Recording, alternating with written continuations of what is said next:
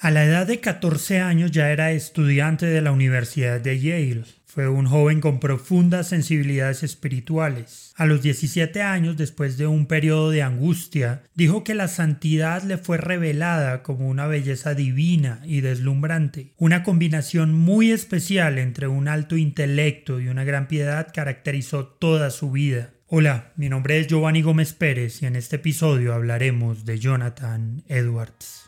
Bienvenido a Byte, Biblia, ideas, teología y experiencias. El programa para descubrir el pasado y el presente del cristianismo. Esperamos que seas retado e inspirado por el episodio de hoy. Jonathan Edwards nació en East Windsor, Connecticut, siendo el único hijo varón y el quinto de once hermanas. De niño construyó pequeñas fortalezas en el bosque para sostener no juegos de colonos e indios, sino reuniones de oración con sus amigos. También estudió apasionadamente biología y física y estaba fascinado con la naturaleza. A los 13 años de edad fue aceptado para ser estudiante de la Universidad de Yale, que entonces se llamaba Escuela Colegiada. Durante su etapa como estudiante se opuso a la tendencia entre los estudiantes de alejarse de la fe puritana de los fundadores de la universidad y correr hacia un racionalismo elitista, pero nunca se comportó como un fanático. Estando en la universidad, Edwards leyó ampliamente e interactuó con John Locke, Isaac Newton y todo el movimiento de la Ilustración. Muchos de sus primeros escritos fueron sobre temas científicos.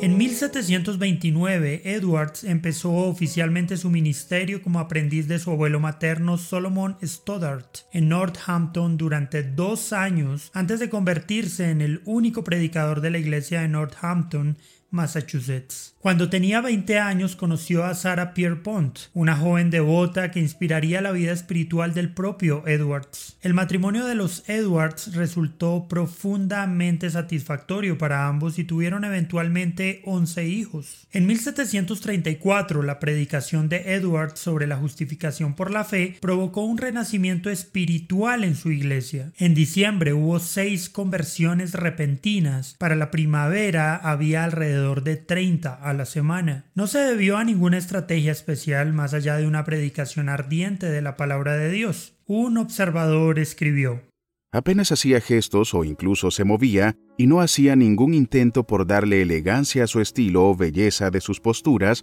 para satisfacer el gusto y fascinar la imaginación. En cambio, me conmovió con el peso abrumador de su discurso y con una gran intensidad de sus sentimientos.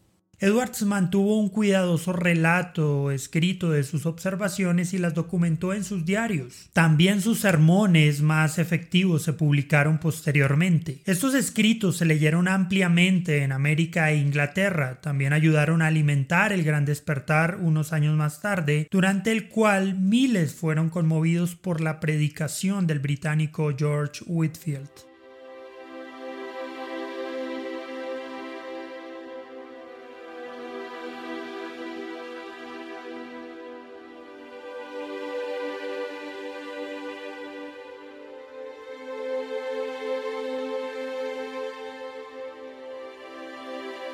Whitfield había leído los escritos de Edwards y se propuso visitarlo cuando viajara a las colonias de América. Edwards invitó a Whitfield a predicar en su iglesia. La predicación de Whitfield conmovió profundamente a Edwards, quien lloró durante todo el servicio junto a gran parte de la congregación. En 1741, durante el inicio de lo que posteriormente se conocería como el Gran Despertar, Edwards contribuyó quizá con el sermón más famoso de la historia de Estados Unidos, Pecadores en las manos de un Dios airado. Este sermón fue predicado en Infield, Connecticut en 1741. Aunque este sermón ha sido ampliamente reimpreso como un ejemplo de fuego y azufre, esto no está en concordancia con el estilo de predicación real de Edwards. Edwards no gritó ni habló en voz alta, sino que predicó en voz baja y sencilla. Gracias a este sermón y a su rápida difusión, las iglesias que en algunos casos habían sido frías y secas se transformaron rápidamente en congregaciones apasionadas. A pesar de su estilo desapasionado, Edwards insistió en que la verdadera fe estaba enraizada en el corazón, no en la razón. Defendió las experiencias emocionales del gran despertar, especialmente en el Tratado sobre Afectos Religiosos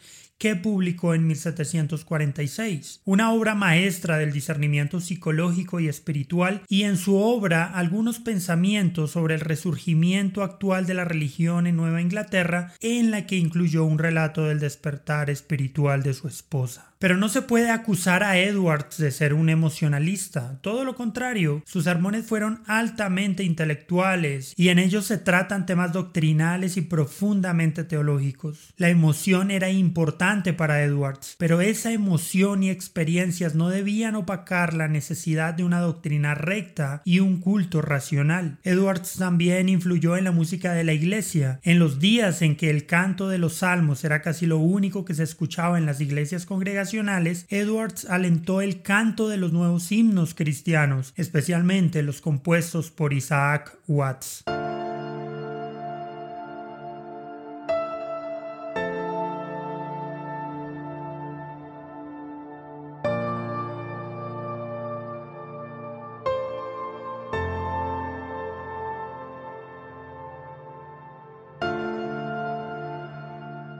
John Wesley nació tres meses antes que Edwards y vivieron retos similares y compartieron las mismas pasiones. Los dos nunca se conocieron personalmente, pero trabajaron por su Señor en dos continentes, ayudando juntos a dar nacimiento al movimiento evangélico posterior. Entre sus muchos escritos, Edwards puede ser más conocido fuera de los círculos intelectuales por su edición de El diario de David Brainerd. El libro registra la labor heroica de este joven misionero entre los indígenas y que murió de tuberculosis a la edad de 29 años, en los brazos de su prometida, una hija de Edwards llamada Jerusha. Este libro impulsó el movimiento de las primeras misiones estadounidenses e inspiró a miles de hombres y mujeres de todo el mundo al trabajo misionero, incluidos William Carey, Henry Martin, Adoniram Judson, Jim Elliot y muchos más.